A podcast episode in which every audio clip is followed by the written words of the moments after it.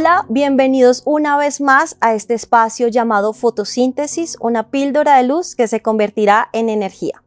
Y antes de continuar estos temas maravillosos, hablando acerca de nuestro Dios, el carácter, la naturaleza, su naturaleza de Dios, eh, me gustaría que oráramos. Acompáñame a orar.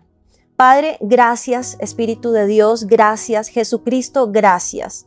Gracias porque hoy podemos encontrarte, gracias porque hoy podemos tener la bendición de tu perdón, la bendición de tu paz, la bendición de tu gozo, la bendición, Señor, de todos los beneficios que tenemos al creer en ti, Señor. Gracias por nuestra familia, gracias por todo lo que nos has entregado, Señor, hasta el día de hoy. Y gracias por este tiempo en donde seguiremos aprendiendo en el nombre de Jesús. Amén y amén. Y hablando acerca en este mes de las cualidades, de las características de, nuestro Dios, me gustaría que viéramos una más. En 2 de Pedro 3, 9 dice lo siguiente. El Señor no se tarda en cumplir su promesa, según algunos entienden la tardanza, sino que es paciente para con vosotros, no queriendo que nadie perezca, sino que todos vengan al arrepentimiento. Y aquí quisiera aclarar un poco de cuál promesa está hablando el apóstol Pedro, de la segunda venida de Jesucristo. Esa es la promesa que menciona el apóstol Pedro. Y dice, según algunos entienden la tardanza sino que es paciente para con vosotros, no queriendo que nadie perezca, sino que, que todos vengan al arrepentimiento. Y es aquí donde se refleja esa maravillosa cualidad de Dios llamada la paciencia. ¿Y por qué esa paciencia se ve reflejada allí?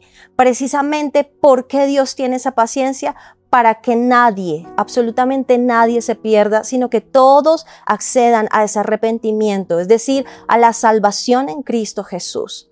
Y e, esto me parece espectacular, saber que tenemos un Dios paciente, un Dios que está día tras día teniéndonos paciencia a pesar de nuestros errores, a pesar de nuestras debilidades. Ese es el Dios que permanece en una paciencia hermosa. Tengamos en cuenta que esto es uno de los atributos, una de las cualidades que Dios quiere que nosotros también apliquemos a nuestras vidas.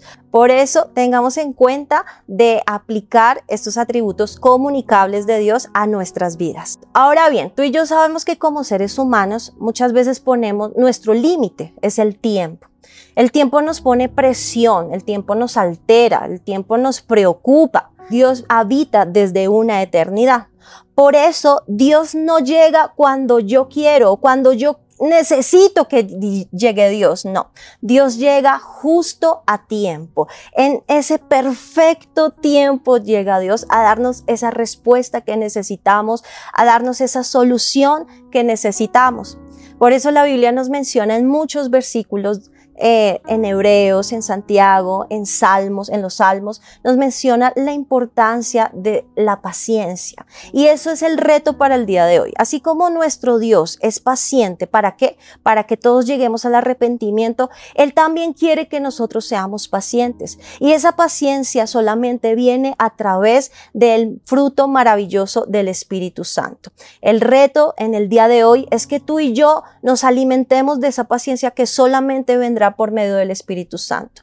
Tenemos a un Dios paciente. Qué hermoso que Dios también nos dice, quiero que seas paciente. ¿Para qué? Para que veas esa promesa cumplida, para ver lo que yo un día te dije, lo vas a ver, pero bajo la dimensión o bajo eh, la fortaleza de la paciencia. Así que vamos a tener más paciencia y vamos a decirle al Espíritu Santo, entréganosla porque en verdad la necesitamos. El tiempo nos pone mucha presión, la angustia, los problemas, las personas nos ponen presión hablando acerca de la impaciencia, pero Dios es un Dios que nos da esa paciencia y vamos a obtenerla en el nombre de Jesús.